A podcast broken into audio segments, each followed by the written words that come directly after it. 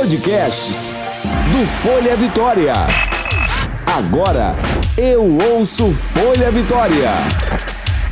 Começa agora Confraria, de mãe para mãe. Saúde bucal com a odontopediatra, professora da UFES, doutora Alice Sarcinelli. Bem-vindos ao podcast Confraria Saúde Bucal de Mãe para Mãe. Sou Alice Sarcinelli, odontopediatra, professora universitária e mãe. Quero te ajudar a cuidar da saúde da sua família com praticidade e carinho. De mãe para mãe. O tema do nosso décimo episódio é interação odontopediatria e periodontia. Para esclarecer nossas dúvidas, temos hoje uma convidada especial, a periodontista a doutora Larissa Pavese. Bem-vinda, Larissa. Obrigada pelo convite, Alice. É um prazer estar aqui com vocês. Vamos tirar então algumas dúvidas sobre a saúde gengival, tratamento de gengivas. Eu queria primeiro que você explicasse, Larissa, para gente o que, que é um periodontista. Que especialidade da odontologia é essa? Quando a gente encaminha um paciente para um periodontista, qual é o especialista que ele vai encontrar? Então, Alice, o periodontista é responsável pelas estruturas em torno do dente, o osso e a gengiva e realiza também tratamentos de doenças específicas que acometem essas áreas, além de realizar todas as cirurgias relacionadas aos mesmos. Por exemplo, uma remoção de um excesso gengival, que é denominado gengivoplastia, que é uma técnica bem famosa do ponto de vista estético, os enxertos em área onde foram perdidas, que são as famosas retrações, dentre outras situações. Então, excesso de gengiva ou área em que falta gengiva, área em que o osso que suporta o dente tem alguma questão, né? Vejo também muitos periodontistas atuando na área de implante, que é, né, uma prótese para colocar o dente que a pessoa perdeu, tudo isso vai para o periodontista. Sim, com certeza. E quando que é necessário procurar um especialista em gengiva?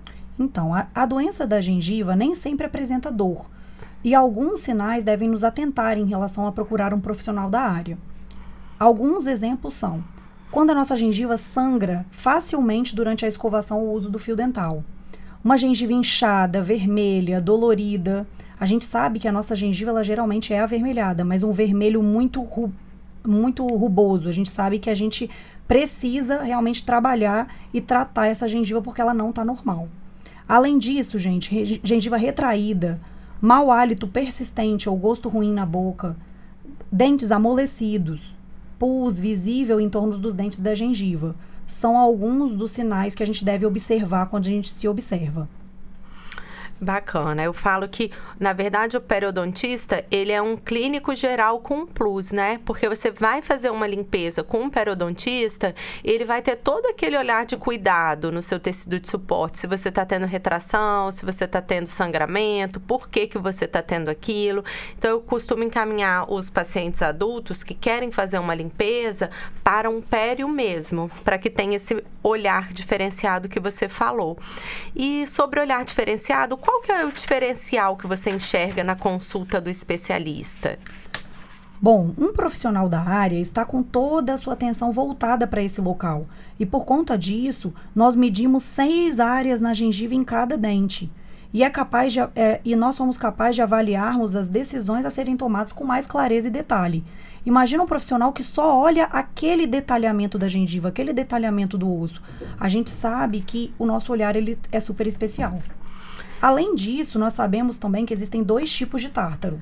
Hum. O chamado subgengival, que se localiza embaixo da gengiva. Que é quando aquela placa fica dura e a gente não consegue mais remover, né? Que vê que tem umas casquinhas em volta do dente. Perfeito, perfeito. O paciente ele não consegue mais higienizar e remover aquilo sozinho. Tá? Então ele precisa de uma técnica mais apurada que o periodontista vai saber fazer isso com plenitude. E assim, né, na interrelação da minha especialidade, que é a odontopediatria com a periodontia, com que idade que a criança deve deixar de ir ao odontopediatra, que muitos pais me perguntam isso, e passar aí ao periodontista? Porque eu continuo a encaminhar após 18 anos, geralmente, salvo quando há algo relativo à saúde gengival ou óssea que apareça antes disso, né? Então a criança fica vindo em mim até os 18. A partir dos 18 eu prefiro mesmo que faça esse detalhamento é, de medir os seis sítios gengivais em cada dente, ter esse olhar um pouquinho mais especializado na saúde do adulto. Qual a sua opinião em relação a isso? Então, como eu, vi, como eu havia dito, após a verificação daqueles principais sinais clínicos, como sangramento, inchaço e avermelhamento na gengiva, que são sinais importantes para determinar o encaminhamento ao profissional. Caso o paciente não apresente nenhum sinal, é, é indicado o encaminhamento após 18 anos para que seja realizada uma limpeza mais profunda e também começarmos a acompanhar as perdas ósseas fisiológicas. Que são, que são elas? São as que ocorrem naturalmente com a idade em cada indivíduo. Entende? Com a idade, então, a gente vai ter uma perda, é natural que haja uma retração e isso tem que ser acompanhado. Eu falo que o legal de você ter é, um profissional para fazer esse check-up desde cedo, desde os 18 anos, e isso ser migrado do odontopediatra, é que a gente passa para o periodontista como era o paciente até então, ele fica com histórico e passa a acompanhar tanto ganhos quanto perdas que esse paciente vai ter na sua saúde bucal, não é isso? Com certeza. Bacana, doutora Larissa.